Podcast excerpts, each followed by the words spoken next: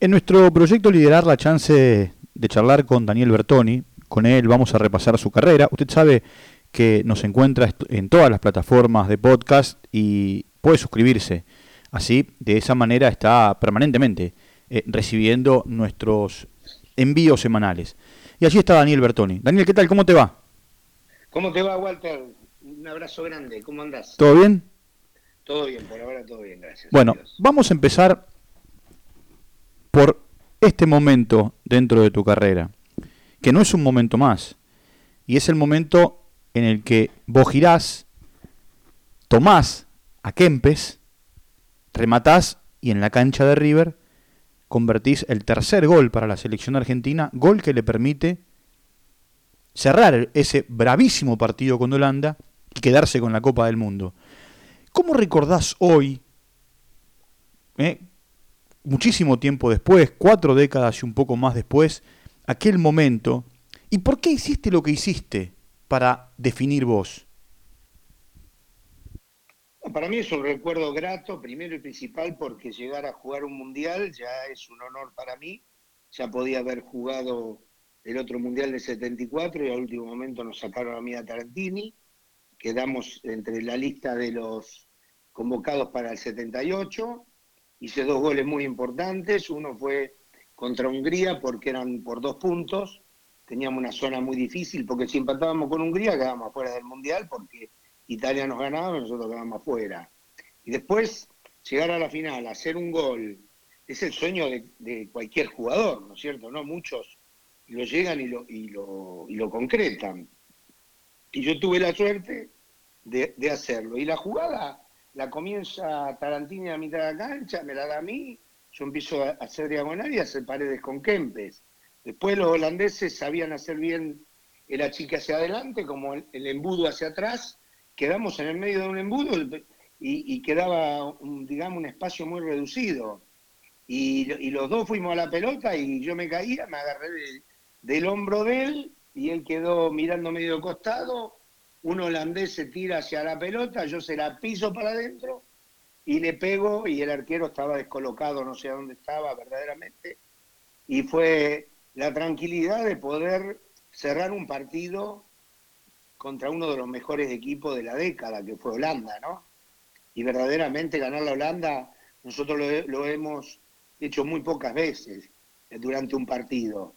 Y hemos empatado en la revancha en Berna y le ganamos por penales, que jugando, jugando muy bien, porque jugó eh, chico nuevo como Ramón Díaz, eh, llegó también Maradona, hicimos unas grandes paredes con Diego a una velocidad impresionante, me hicieron un penal, no lo dieron. Bueno, pero le ganamos.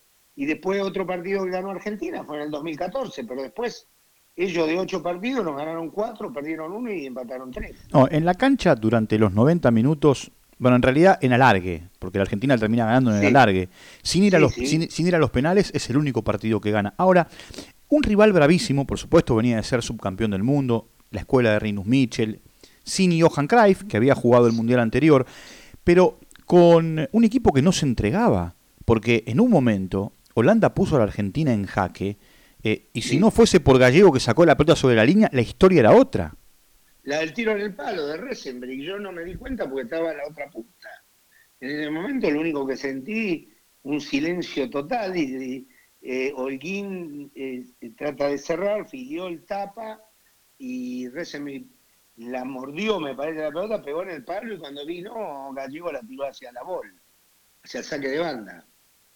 Sí, pensar que en un momento determinado estuviste afuera del seleccionado. Contémosle a los más chicos que en aquel momento el seleccionado era prioridad. Y o estabas con el seleccionado o con el equipo. Te pasó a vos en Independiente, le pasó, por ejemplo, al Beto Alonso en un momento en River, a Filiola en River.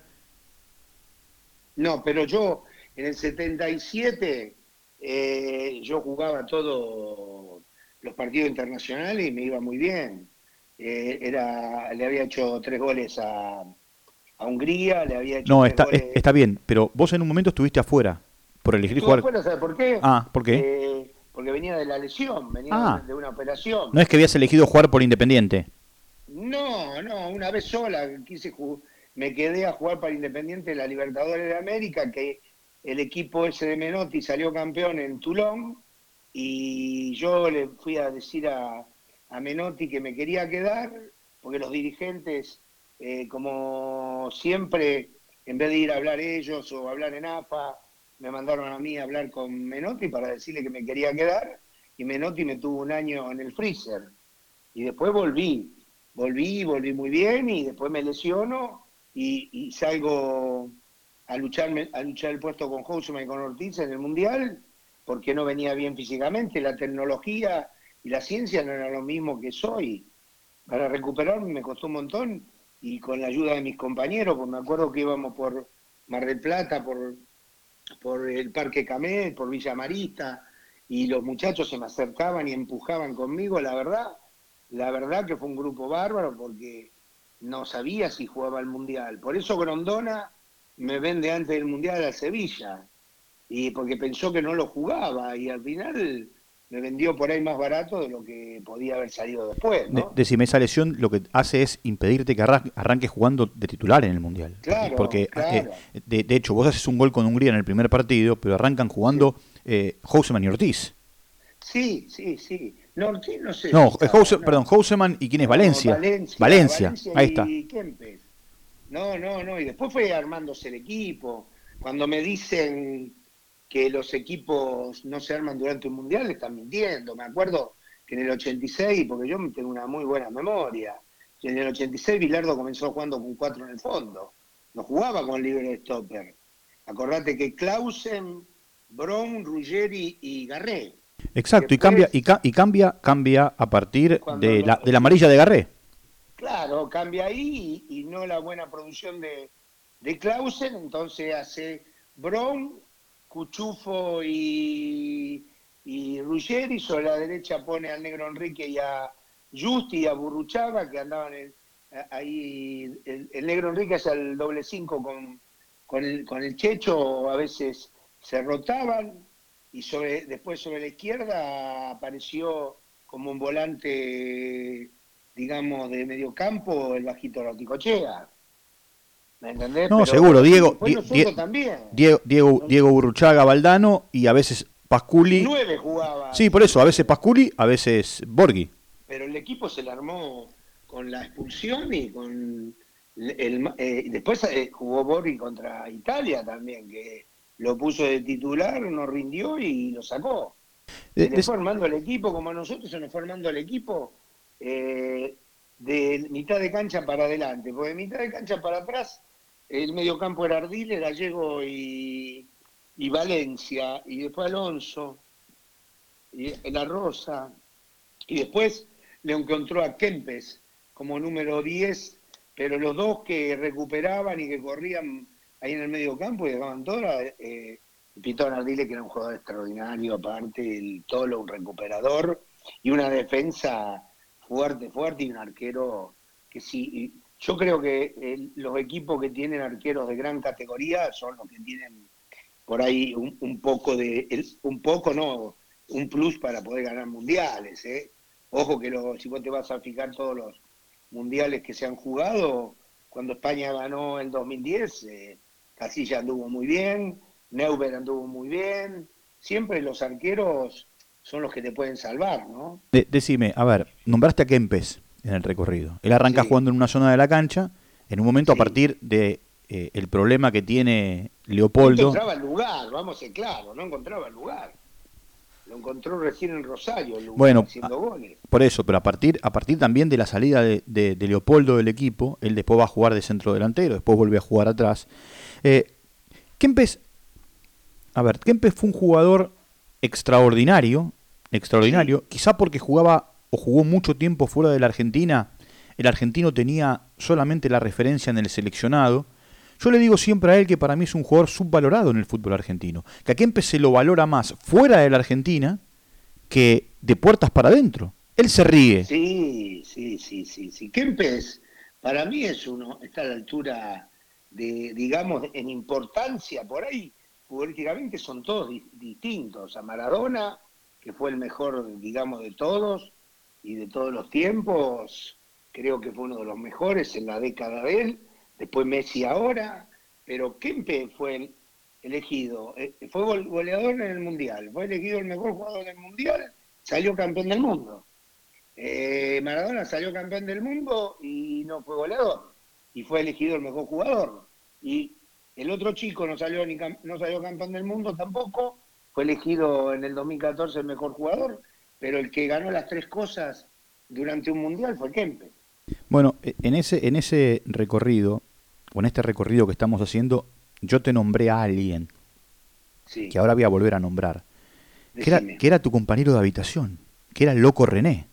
Ah, un crack. Houseman, estamos hablando de Houseman, digo para algún desprevenido. René Orlando Houseman, yo le decía a mis hijos cuando fueron creciendo que en la época de Maradona, que apareció Maradona, antes de Maradona, era uno de los mejores, eh, era el mejor o uno de los mejores jugadores del fútbol argentino, porque estaba Bochini, Alonso, había un montón de jugadores de gran categoría, pero el loco estaba entre los mejores eh, delanteros del fútbol mundial, no argentino. ¿Cómo, fue la historia, cómo fue la historia del sándwich de Milanesa?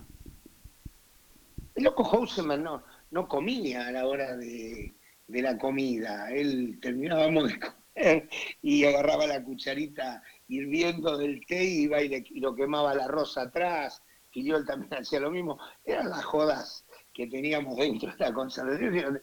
La televisión que teníamos nosotros en las habitaciones era con esa antena que tenías que andar tocándolas y moviéndola para ver para agarrar los canales. Después eh, el cocinero sabía que René a la madrugada se levantaba y en el mismo árbol le dejaba la bolsa con las galletas, con la mayonesa, con el jamón, con el queso, y venía a la habitación y me decía, porque me decía chancha, eh, y, tomaba para dormir, tomaba en esa época se llamaba mandra, como hoy se llama el plat, y me decía, come, come, chancha, traía, no sé si gaseosa, nosotros teníamos una, en, en Salvatori que las cámaras de madera, ¿sabes cómo teníamos la... no dormía, no se dormía bien, como hoy un jugador tiene la posibilidad de dormir en unos hoteles de, primera línea, eh, las camas y todo era de esa época, ¿no? Sapoliti, me contó un día que tuvieron que salir a buscar un sándwich de milanesa, de, de raje. pero eso fue en Rosario. En Rosario, durante el Mundial. Sí, estábamos, no dormía, no dormía, porque no había comido. Y se fue a recorrer, no sé si fue Sapo con, con, no, con Pizarotti o con Poncini. Con Poncini. Y encontraron, dice, mira, está lleno de camiones ahí debe haber una milanesa, porque le gustaba la milanesa con mayonesa, ¿me entendés? Y apareció la, milanesa en la habitación. Pero también, también, también dicen que escondía, no sé, eh, tortas en el, en el ropero. Olvídate, escondíamos, porque yo estaba en la habitación. Y me acuerdo que Olguita eh, traía las tortas y me decía, venía, venía, me decía, ahí vino Olguita, chancha, vino trajo la torta. Y después teníamos, eh, cuando salíamos, había caja de sugus, que a mí me gustaban los sugus, a él le gustaban las DRF y había caja de DRF. Había de todo, verdaderamente. Era una linda habitación, después venían los otros muchachos, nos juntábamos, después de los partidos a hablar o a tomar algo. ¿Me entendés? No, a ver, por supuesto estamos, estamos contando particularidades de un loco lindo. No, fue, el, escuchando un duende, como digo yo, como es Bochini, un duende, como esos, esos duendes que agarran y sacan de la, de la galera o, del bastón o de, donde sea, sacaban cada jugada. Porque ¿sabes cuál es el, ¿sabes cuál es el tema? Eh, que por supuesto a él se lo, se lo recuerda por un montón de situaciones. Eh, sacando a Corbata, en otro tiempo, allá lejos y en el tiempo. Para mí fue uno de los grandes winners. Bueno, eso te iba a decir. te, iba a decir, junto con Corbata, debes rojitas, yo qué sé, viste, pero pero rojitas no era win, yo te estoy hablando de win. Pero win, eh, extremos extremos como se dice ahora, win win como en otros tiempos. No hay más, no hay eh, que no hay más, exacto, no hay más y no sé, no sé si Corbata y él no son los estandartes. Sí, son estandartes del fútbol potrero nosotros teníamos otro estilo de juego. El negro, el negro también era un gran gambeteador. Eh, por ahí no era. René hacía goles cuando gambeteaba y todo. Negro ya era más un pasador. Y yo era un win de todo frente al ataque, no es que jugaba de la, como podía jugar de la derecha y de la izquierda porque dominaba muy bien las dos piernas, pero René era, era distinto. Creo que no llegó al Mundial 78 como todo el mundo esperaba, Menotti lo amaba, lo adoraba y de última vio que yo iba progresando, iba progresando y al final me gané el lugar. Lamentablemente después en la final yo fui sobre la izquierda, salió Ortiz y entró él sobre la derecha. Vos sabés que no era el mismo Houseman del 74. No, es increíble porque aparte le hace el gol, uno de los goles a Perú y, y lo sale lo sale a festejar. Sí, eh, como si hubiera hecho no, el primer gol. Pero aparte como si fuese un nene. Sí, y el gol, ¿vos te acordás el gol que le hace a Italia en el Mundial 74? En el 74. claro, un gol y aparte le dio un baile a, al grandote, a Facchetti, impresionante. Hizo un gol y Italia quedó fuera en ese mundial. Facchetti que para, para, para ese momento era el mejor jugador en la posición del mundo. Sí, en esa posición, como en su época fue Marzolini para nosotros. Sí, o, o, Paolo, o Paolo Maldini después. Sí, olvídate, los italianos han tenido buenos marcadores. Yo he tenido la suerte de jugar contra Maldini, la suerte de jugar contra Gentile, me han tocado esos marcadores porque como llegábamos ahí y éramos la figura del otro equipo y salían a marcarme o Cabrini o Gentile y, y Antonioni iba Tardelli y era HT, ¿viste? Pues sabés que uno de los mejores festejos de gol que vi en mi vida es el de Tardelli cuando marca el tercer gol para Italia en el, en el 82. Impresionante. Impresionante la corrida que hizo y se le salía el corazón por la, por la boca porque era un grito interminable. Yo creo que no sé cómo llegó hasta la mitad de la cancha. Aparte, aparte de ser un jugador, fue un jugador extraordinario Tardelli. No, no, extraordinario el medio campo que tenía Italia.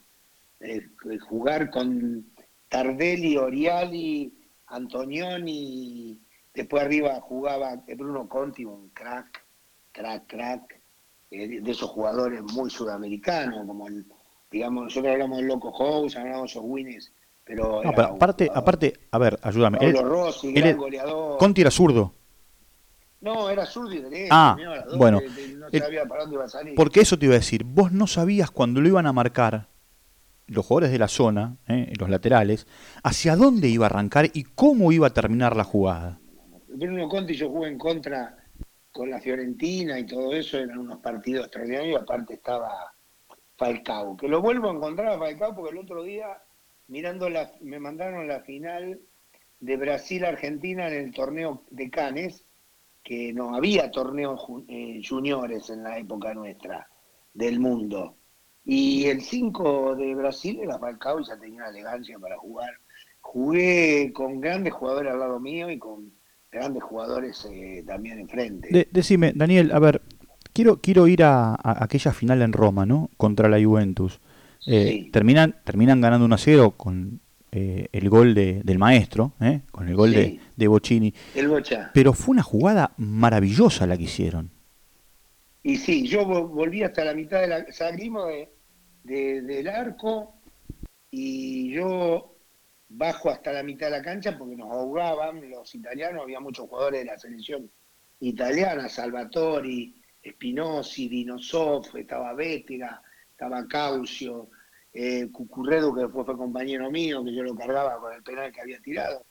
Era una Juventus eh, súper poderosa porque tenía casi media selección italiana. La Juventus siempre tuvo casi toda la selección italiana y la última vez que, que yo jugaba tenía a, Liam Brady, que era, no sé si era galés o no sé qué era, y era de la selección. Y después tuvo a Platini a Boñe, selección polaca y selección francesa, y con todos jugadores de selección. Ah, eh, nosotros eh, luchar un campeonato como hemos luchado, que no la última fecha nos dieron un gol, a ellos le dieron un penal que no era ni existente, y no fuimos un desempate ni, ni pudimos salir campeones, era un mérito grandísimo. Terminamos los dos, ellos con 46 puntos, nosotros 45, cuando eran dos puntos por partido. Ahora, ese gol... El tercero, el tercero salió casi a 10 puntos de nosotros. Ese gol fue toque, toque y toque.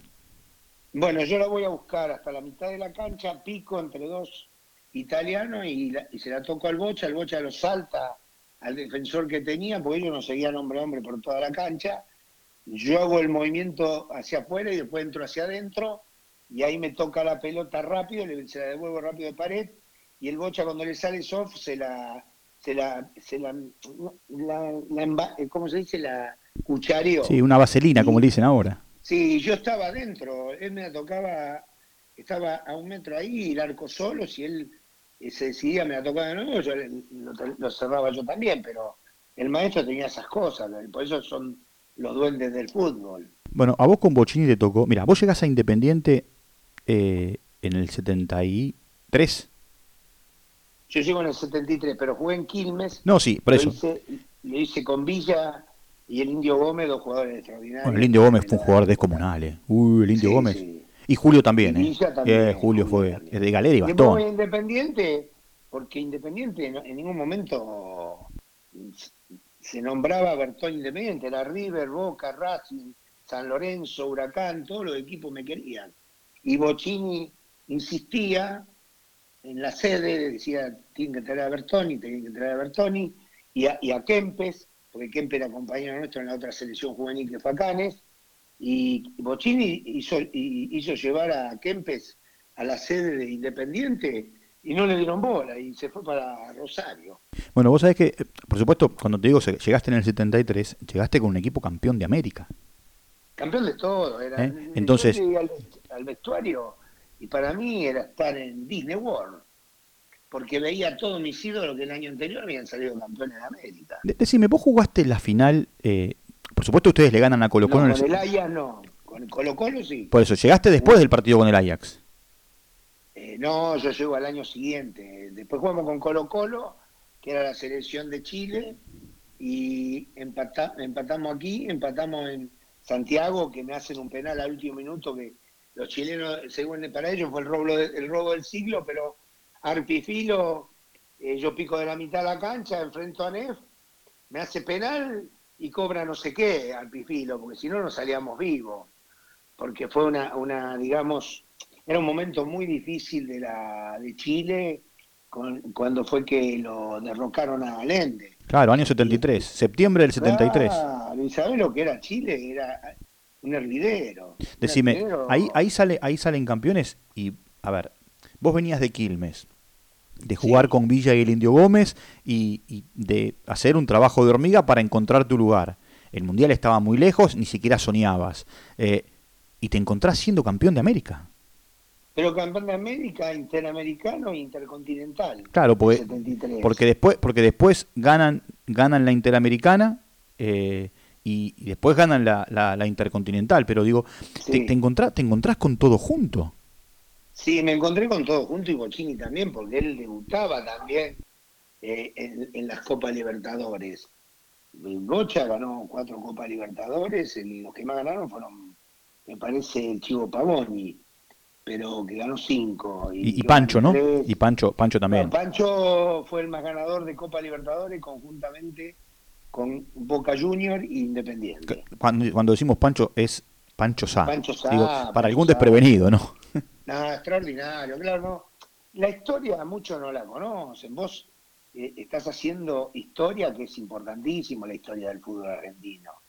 ¿Me entendés? Y nosotros fuimos a jugar a, el partido al centenario, porque eran eh, eh, la Copa Libertadores de América de antes, cuando yo llegué, eran cinco zonas de cuatro equipos cada uno que entraban los subcampeones y los campeones. Clasificaba uno solo de cada zona, cinco. Y el campeón esperaba en la semifinal y eran dos zonas de tres. Nos tocaba jugar cuatro partidos y, los, y, y dos de la final y si había ganaba uno y perdías el otro, ibas al tercer partido y fuimos a Santiago, a Santiago no, al Centenario. Y los chilenos, como era el momento de la caída del avión de los jugadores de rugby, de los Andes y todo eso, llevaron al arriero que encontró a todos los uruguayos para tener al pueblo uruguayo a su favor. Pero Independiente no, no sentía eso. No sentía. Independiente era un equipo copero, con hombres, con hombres que sabían lo que querían. Eh, no, no, no éramos todos amigos, pero digamos, dentro del campo éramos todos unidos. Sabíamos el objetivo. Por supuesto, entran a jugar el último tramo en el 74 y el rival es San Pablo. Eh, sí, también un equipo dificilísimo. bravísimo, el fútbol brasileño, a ver. Una época de, oro. Bueno, y aparte, y aparte Brasil venía del arrastre de, del, 70. del 70, claro. Sí, y si nosotros cuando jugamos contra Cruzeiro jugó Wilson Piazza, el número 6, que ya tenía cierta edad. La calidad que tenía Wilson Piazza era extraordinaria. Y en el San Pablo jugaban dos uruguayos que eran dos jugadores extraordinarios. Uno el papá de Forlán. El papá de Forlán y el otro era Pedro Virgilio Rocha. Exacto, ex Peñarol. sí, un 10 de la puta, de, gran categoría. Sí, ahora, el papá, el papá de Forlán Ah, te mataba, pero no lo quise decir. Sí, te, era un cirujano. No, era un cirujano, pero vos fijate que nosotros nos, levantábamos y seguíamos. Lo que pasa que hasta acobardaban a veces las patadas que te pegaban, te acobardaban. Para Pedro Virgilio Rocha jugaba un fenómeno. No, no, crack. Me acuerdo que le ganábamos 2 a 1 con una pared que hice con Sagiorato y ganábamos 1 a 0 en el Morumbí o en el Paquembú, no me acuerdo bien, si fue en Morumbí o Paquembú. Hicimos una pared con Sagiorato y ganamos 1 a 0. Y, después nos ganaron 2 a 1, pero nosotros le ganamos acá 2 a 0 y fuimos a, Chile. Y Gaya atajó un penal que fue el héroe de la noche y, y Pavoni fue, el que hizo el penal nuestro. La verdad que fue un partido muy parejo contra un equipo de, de grandes jugadores, que después muchos estuvieron en la selección. Y después vino Cruzeiro al año siguiente. Claro. y Rosario Central y la, final contra la Unión Española, que la mayoría de los jugadores de Colo Colo se habían ido, eh, que eran de selección, se habían ido a jugar a Unión Española. Belis, Ahumada y un par más de que ahora no me acuerdo. Decime, ¿en ese, ¿en ese equipo de Cruzeiro jugaba Elías Figueroa? No. No, ya no estaba. Ya no estaba Elías eh, aparecía Neliño, estaba Raúl, que era el segundo, el tercer arquero de la selección brasilera, Wilson Piazza, que fue campeón del mundo. Y tampoco estaba Roberto Perfumo porque había venido a jugar a River. No, también, también. Se habían ido, me acuerdo perfectamente, que me le hice un full a Neliño porque jugaba sobre la izquierda y en la mitad de la cancha, en el estadio del Horizonte, y tomó carrera. Antes no era como ahora que la FIFA eh, y, la Comebol y todo dicen que el pasto tiene que estar cortado de la misma manera en todas las canchas. Antes ellos dejaban el pasto alto, tomó carrera y lo miré a Bochín y le di como diciendo, ¿qué hace este? Y, le metió un tres dedos y la pelota iba de la mitad de la cancha en un metro. Bueno, Nelino, Nelino, es, un, es un gol Viste que los brasileños... mucho... 78, Exacto, bueno, es, el mismo Nelino. En, en, el partido, el tercer puesto, Sí, impresionante. Le hace un gol desde la derecha, que muchos tiran centro, pegó tres dedos y la pelota giró y se metió en el segundo palo, un golazo. Sí, cuando yo te digo, viste que muchas veces los brasileños son en el niño 1, en el niño 2. Por eso te dije, el, ah. sí es el mismo, pero tremendo, me acuerdo de ese gol en el Mundial 78, yo estaba viendo el partido por televisión en mi casa y... No lo podías creer. No, no podía creer cómo, cómo entró la pelota y después me hizo acordar, me hizo, me hizo acordar, ¿sabes a quién? Te vas a reír con el tiempo, ¿no? Mucho más adelante. Roberto Carlos. Roberto Carlos, pero en el medio un jugador que pasó desapercibido, que jugó en la selección, Yosimar. Que también, que eh, también le, pegaba, le pegaba así, jugaba de lateral, le pegaba así y te la ponía en el palo más lejano. Eh, mirá, mirá, a, dónde? A dónde? Eh, pero después tuvieron tuvieron a Cafú, que llegó a tres finales mundiales. Cafú, Branco. Tuvieron a Roberto. Dani Alves. a Dani Alves. Siempre tuvieron buenos marcadores de punta. ¿Querés que, ¿Querés que vaya más atrás? Carlos Alberto. Sí. Y también, y Alma Santos. Y Alma Santos. Claro. Sí. Nilton Santos. Nilton Santos. Los brasileños se caracterizaron mucho por los marcadores de punta y, y los winners y los winners. Decime, vos, vos jugaste, vos no jugaste contra Pelé, ¿no? ¿No jugaste nunca contra Pelé?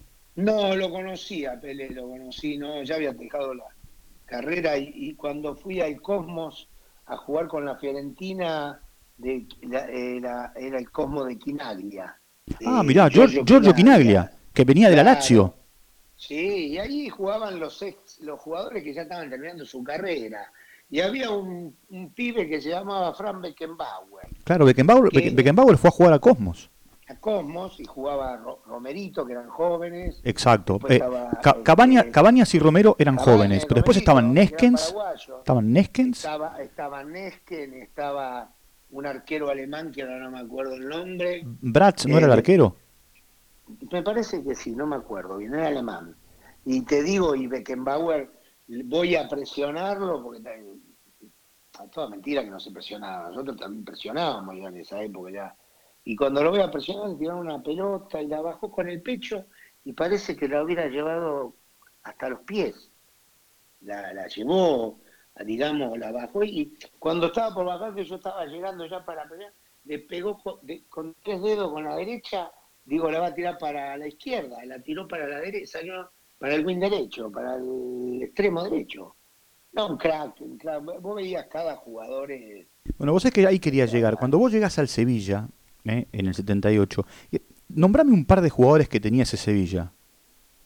Y el Sevilla era un equipo de mitad de tabla para arriba, no, no era el equipo que soy. El Sevilla hoy es competitivo al 100%. Nosotros lo máximo que llegamos a una semifinal con el Real Madrid, que yo al último minuto tiro un tiro y pegó en el palo, era el 2 a 2, pasábamos nosotros a la final. Pero Real Madrid jugaba Benito, jugaba Pirri, jugaba Juanito, Santillana, Del Bosque, tenían un equipo de jugadores de, de España en ese momento. Jugaba eh, Stilike, también en el medio campo, eh, no sé, no me acuerdo, había otro alemán. Pero, pero el Sevilla no Breiner, tenía. El, claro, Breiner. Paul Breiner. El, el Sevilla no tenía grandes nombres. No, era, estaba el gringo Scota, que era el goleador. Ah, ¿llegaste a jugar con Escota vos en el Sevilla? Sí, el gringo, el padrino de, de mi hija es, es mi compadre, ¿no? Y aparte hacía goles, era impresionante como le pegaba la pelota. Me acuerdo que había un tiro libre y la afición del Sevilla empezaba. Que viene, el escotazo, gritaba. Y yo, yo- y- y yo digo, lo- o mata uno en la barrera, o le dobla las manos al arquero, o mata a un gallego allá atrás, yo a un sevillano allá atrás le pegaba la pelota. Un día pateó eh, eh, contra el Barcelona, estaba Sensi, un 10 del Barcelona, y, y no caía nunca, le pegó en la panza y no caía nunca. Y cuando cayó le faltaba el aire, se estaba ahogando, le levantamos la camiseta, tenía los gajos marcados de la pelota, porque antes los, era con unos gajos distintos a las de ahora. Decime, en ese, en ese tiempo que llegaste al Sevilla, ¿llegaste a enfrentarlo a Cruyff en el Barcelona? No, se había ido. Se había ido. Se había ido- se había- enfrenté, enfrenté tres jugadores, eh, eh, un, un Barcelona. Uno Milonguita Heredia, Sí, sí, el otro Neskens. Neskens. Y el, y el otro, un peruano, a ver si te acordás, que era un 10 extraordinario, que jugaba con Cubilla, empezaron juntos. El Cholo Sotil. El Cholo Sotile. Bueno, Sotile, Sotile tiene toda una historia como no, mostaza. Sotile no, Sotil. Una- So- Sotil, ahí está, Sotil. El Cholo Sotil. Tiene toda una historia, ¿sabés con quién? Con Mostaza Merlo, el Cholo Sotil. Sí, un jugador extraordinario. ¿Sabes lo que era el Cholo Sotil? Nosotros, Independiente. El Cholo Sotil, perdón, ¿no jugó en Racing? No me acuerdo, el que jugó fue Mifflin. Ah, mi- ah, perdón, ahí está. mi- Ramón, Ramón Mifflin jugó en Racing. Listo, listo. Sí, después te digo, eh, nosotros íbamos a jugar con Independiente porque éramos requeridos por todo Latinoamérica, Sudamérica, los países de, de Medio Oriente, de todos lados, del Asia, de todos lados, ¿no? Y nos invitaban a jugar con la selección de Perú. Y también un día una pared mía con el Bocha, no sé qué, le ganábamos 1 a 0, pero cuando se enojaron esto era Muñante, eh, o, o el otro win que había jugado en el 70, ¿cómo se llama? Muñante, me Cueto. 70. No, estaba Cueto de, de 8, estaba Cubilla, estaba Sotil, que era un 9 eh, eh, falso, ¿no? Que andaba por todo ahí afuera del área, pero jugaban y el 11 era Oblita. Ah, bueno, Oblita, yo te iba a nombrar a, no, y antes tuvo Cachito, eh, Cachito Ramírez. Bueno, Cachito Ramírez el día, el- es el, el- Nos dejó el- claro, el que deja con sus goles en la cancha de Boca a la Argentina en el Mundial 70. Sí, olvidate. Ahora, vos sabés que está, estás nombrando jugadores, ¿no? Y hablábamos de recién de Nelinho y de esos jugadores que le pegaban a la pelota. Cubillas. Nah, Cubilla hace un gol acá, no sé si te acordás. Contra Escocia. Contra Escocia, Claro. con tres dedos por afuera de la, de la barrera y la mete en el ángulo del arquero. Eh, digamos, no es que le pegó el chanfle por adentro, le pegó el tres dedos por afuera de la barrera y el palo. Y entró en el ángulo. No, Bueno. no era un jugador. Había jugadores, y Cueto tenía un guante en el, en el pie, Cueto. Jugador extraordinario. Decime, y en la Fiorentina, cuando llegás, dame nombres. Y te doy nombre. Antonioni, Antonioni era uno. Antonioni era la bandera y mi gran amigo, ho- hoy por hoy y siempre. Nos llevábamos muy bien con Giancarlo, la elegancia, ese, ese pase largo. Son distintos jugadores, ¿viste? Por ahí un Bochino y Alonso son más de gambetear, qué sé yo, un Maradona, pero Antonioni era una elegancia, un tranco, parecía una gacela. No, no, no, verlo jugar a Antonioni. Bueno, ¿y, y qui- quién más estaba en aquella Fiorentina? A ver. Y, y después estaba Mazzaro, que fue campeón con, de- de- con el Milan, eh, Gali, que fue campeón con el Milan, Terrigo Sacchi. Giuseppe Después, Gali. eh, eh, Giovanni Gali. Ah, Giovanni Gali, Giovanni, Giovanni. Eh, después estaba Daniele Mazzaro, que fue... Sí, el extremo, eh, jugaba de win. Mazaro, jugaba de extremo izquierdo. Sí, sí, sí, sí. Después vino Lele Orial, después vino Pasarela. Claro, Oliali, Sí, Oliali pasa del Inter, del Inter a, a la Fiorentina. Sí, y el Inter había sido campeón de todo en la época de Lenio Herrera. Y vos fijate que el Conde Pontelo armó un equipo para competir, que fue el año que perdimos el campeonato injustamente. Y, y ahí coincidís con Daniel, ¿no? Con Pasarela. No, yo lo hago comprar a Daniel. Le Ah, decía al Conde, le decía al Conde, compre a Daniel, que con Daniel somos ganadores, le digo, somos ganadores en todos lados. Y el líbero que era Galviati se enojó conmigo, se enteró que yo hacía fuerza y se enojó, se fue al Torino. Y después vino Daniel, vino Oriali, después estaba Iacchini, no sé si ese año todavía había quedado Mazzaro, también salimos tercero, me parece, se, había quedado Mazzaro, se había quedado, estaba Pasarela, Pini contrato, Gali era arquero. Bueno, y, y después te va, y después te vas al Napoli para jugar con Maradona. Y sí, me tocó jugar con grandes 10. Eh, verdaderamente lo que le veía hacer a Maradona, mirá que yo a Bo- Bochini le llamo maestro, Kempe fue lo más, Messi hoy lo veo jugar, no jugué con él, pero jugué con Zico en contra. Y con, en contra Falcao y Cerezo, que era un 8 de ida y vuelta, un, un- un jugador, uno de los mejores jugadores que vi jugar sin, la- sin pelota. ¿Vos llegaste a jugar con Alemao? No, no. No, él ya se había ido. No, no, no. Yo llego a Nápoles y mm, discuto con el entrenador, con el director deportivo y no tuve la posibilidad de quedarme. Eh, verdaderamente fue una lástima porque podía haber salido campeón. El Nápoles, el primer campeonato, se queda solamente con un extranjero solo, que fue Maradona. Y salió campeón, porque ya era un equipo para salir campeón. Antes de irme, habíamos salido tercero y el técnico por no tener más coraje, y por, jugar con un punta solo o, o dos puntas. Me acuerdo que venía y me decía los sábados, eh, ¿estás bien para jugar? Estoy muy bien, le decía yo. Y si me qui- quiere sacar, voy y le digo a los periodistas que estoy muy bien físicamente.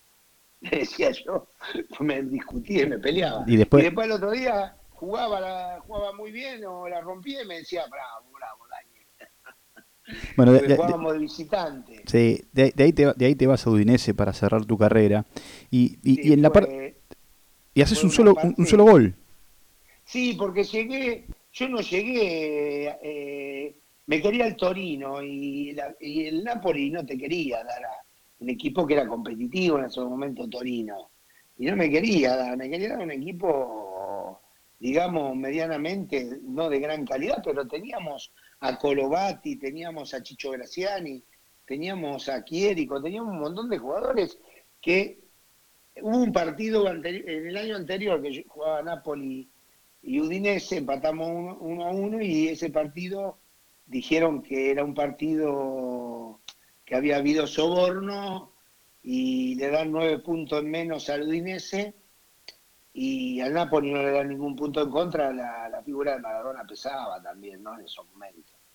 Eh, Bueno. y aparte, y bueno, y llegamos y sacamos los puntos para salvarnos, eh, sacamos, eh, y, pero por los nueve puntos se fue al descenso del equipo. Bueno, y en el final... Nos habíamos salvado adentro del campo. Y en el final, dejé la frutilla del postre para el final, que es la noche mágica en Córdoba.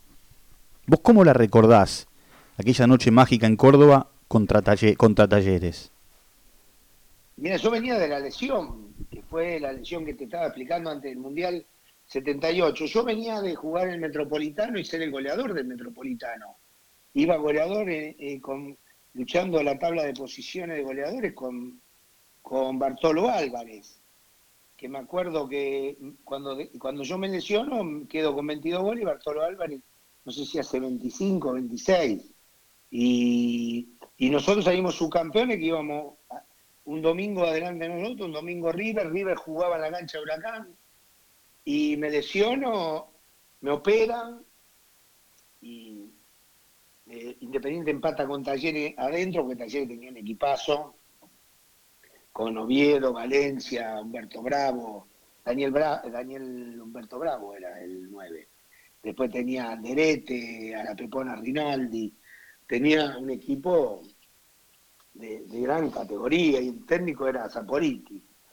Y empatamos uno a uno y voy hacia el baño y justo estaba la Rosa que se estaba bañando, me dice, pues me decía Petete, dice, Petete, ¿te animás a jugar? ¿Cómo no me voy a animar? Lo que pasa es que yo me tuve que entrenar una semana y en una semana no te podés poner bien físicamente. Y aparte tenía, estuve parado eh, como dos meses y había engordado. Bueno, me puse a entrenar esa semana y me acuerdo que el pato normalmente no te ve bien físicamente, recién está recuperándote, no, me, no, no quería llevarme a Córdoba. Y me acuerdo que Grondona y el, doctor Fernández no le dijeron, no, llévalo como premio, por lo menos al banco, porque Daniel es una, una pieza importante de este equipo. Y, ganó todo, llevarlo al banco. Y me llevó al banco y bueno, después lo que ustedes todos saben, gol con la mano, un penal que no fue, tres expulsiones, no sé, lo que le faltaba a Barreiro que era el, el, árbitro. Y después estaba la época también eh, militar donde estaba Menéndez, que era el que manejaba la zona de, de Córdoba, de toda esa zona no sé si era hincha de talleres. Córdoba era la fiesta antes del partido, ya los choripán, preparando para la vuelta olímpica, para que todos los cordobeses, todos festejaran y nosotros le arruinamos el festejo. Me acuerdo que iba, iba el negro Galván porque lo había echado, no sé si a Trocero, echaba a mí también, y lo echaba. Echaba a la Rosa, echaba a mí y lo echaba y, todo, íbamos todos y decía, eh, eh, echámelo, echaba todo. Y después quedamos con ocho hombres, nos eh, Oute fue a jugar de, seis con Villaverde, entró Biondi, el finalito Biondi, entré yo, y me acuerdo que los jugadores de talleres, que eran compañeros míos de la selección, me dijeron suerte, Daniel, bueno, digo, esto es un vaticinio, digo, yo le digo al Bocha, me parece Bocha, y empezamos a jugar, erraban goles, también la suerte nos acompañó, erraron un montón de goles, querían hacer el gol del, digamos, del triunfo, de cerrar el partido, y en una gran pared con, con el Bochi y con Biondi hicimos un gol que fue el 2 a 2 y por gol de visitante valía doble y salimos campeones. Chao Daniel, gracias por el tiempo. ¿eh? No, gracias a vos, chao. Daniel Bertoni, charlando con nosotros aquí en nuestro proyecto Liderar. Chao, Dani.